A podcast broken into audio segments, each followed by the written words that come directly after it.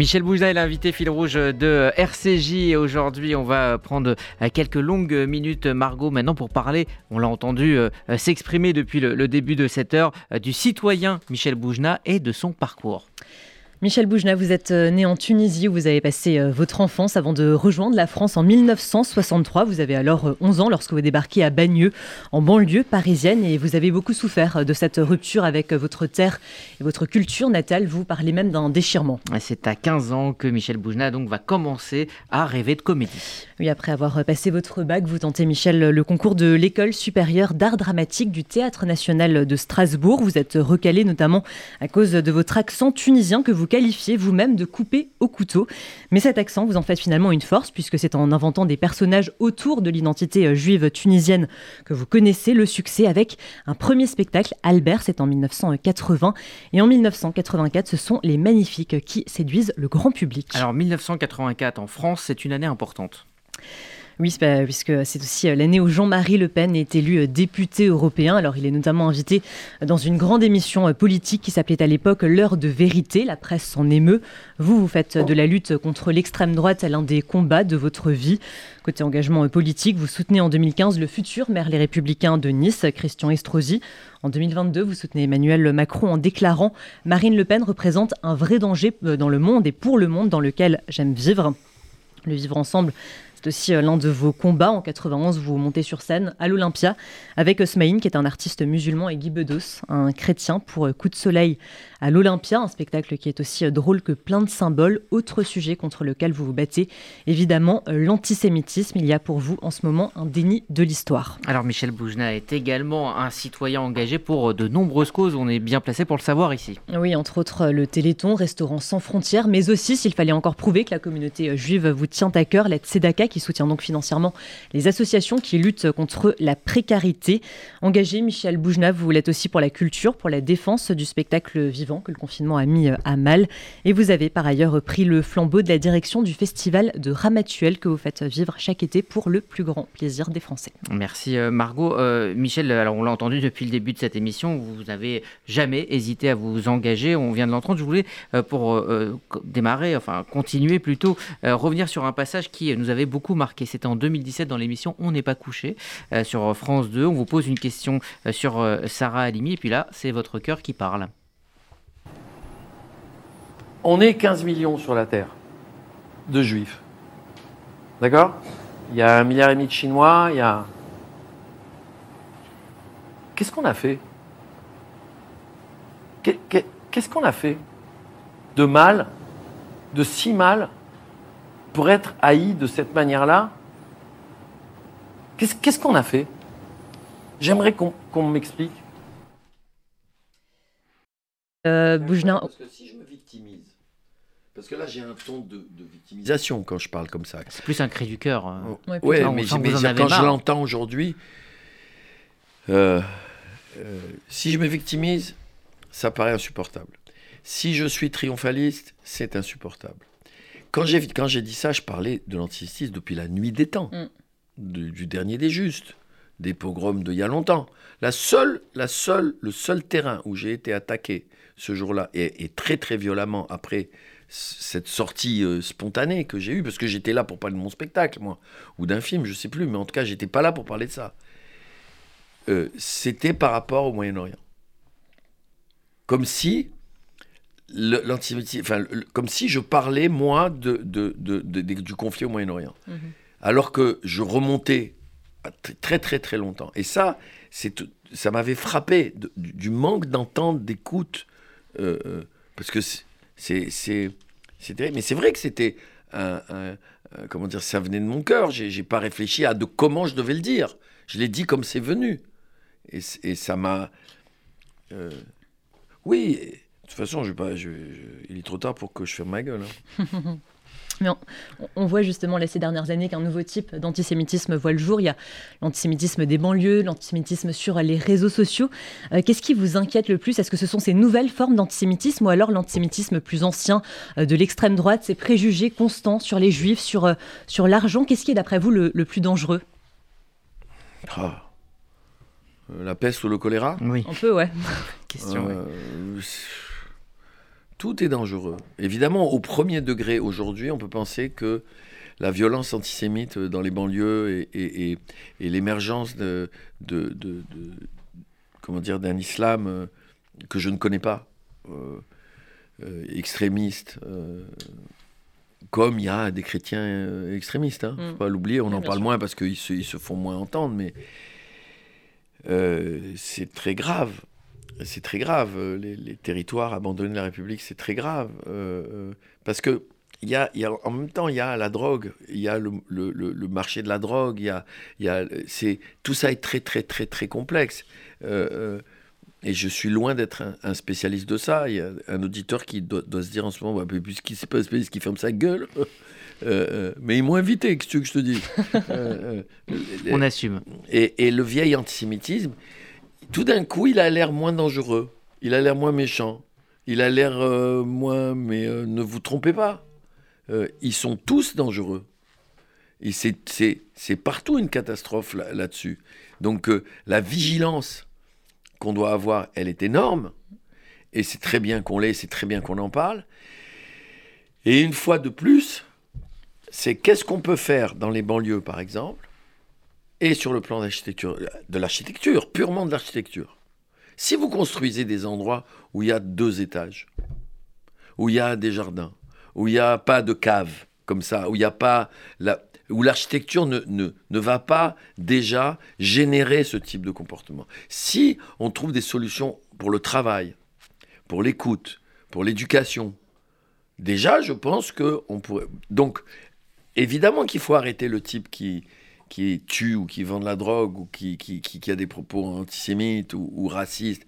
Mais, une fois de plus, s'il y a des solutions que je ne connais pas, parce que sinon je serais président de la République depuis longtemps, euh, c'est certainement comment on peut améliorer la vie des gens pour que la vie des gens soit différente et que le regard qu'ils ont sur le monde soit différent.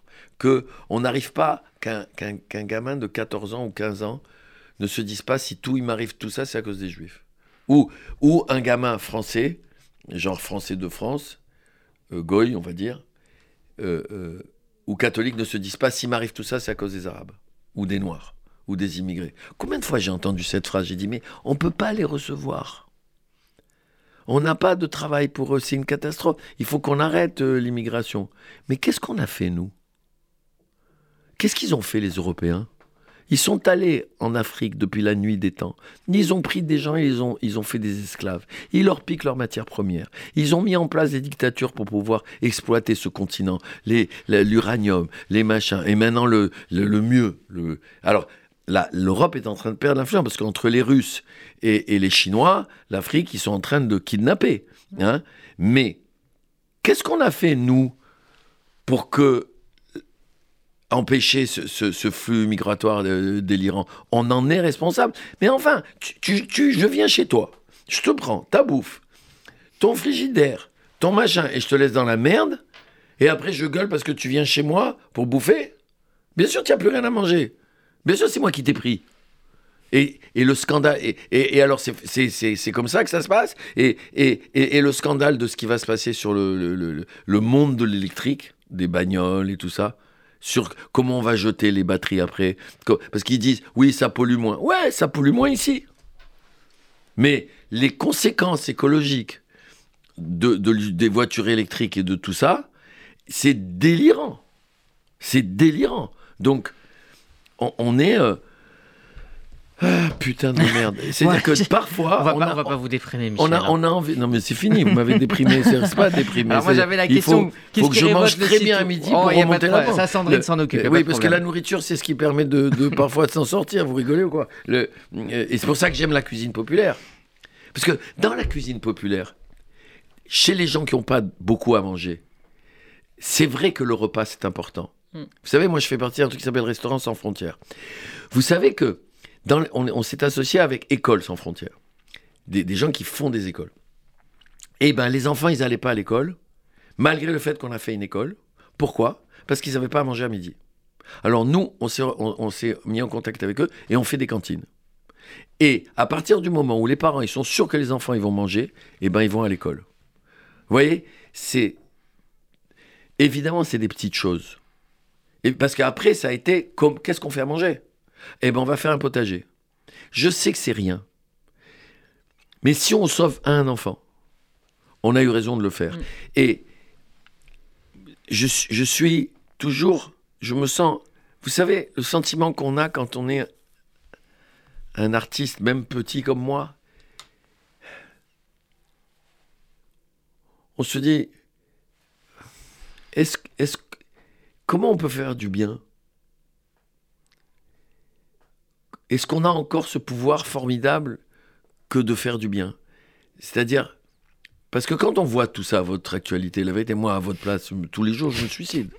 En ce moment, je me suicide. Hein, Entre l'Ukraine, les Russes, les machins, j'en peux plus. Parce que moi, je peux pas oublier ce qui s'est passé en Ukraine pendant la guerre. Je peux pas oublier ce qu'ils ont fait les Ukrainiens. On ne me dise pas les mêmes.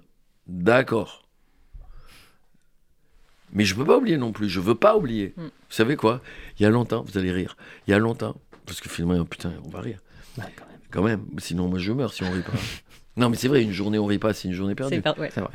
Il y a très longtemps, quand j'ai fait un film avec Gérard Rouy, on est allé. Bon, quand on fait un film, on fait de la promotion en France et puis à l'étranger. Surtout, euh, moi, depuis un certain temps, il y a plein de pays dans le monde du cinéma où je suis connu à cause du couffin, tout ça.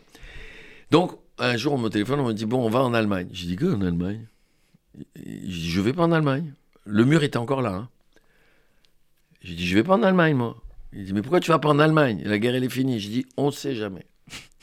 Il y a des Allemands en Allemagne. C'est ça le problème. L'Allemagne, j'ai rien contre. Le problème, c'est les, les habitants.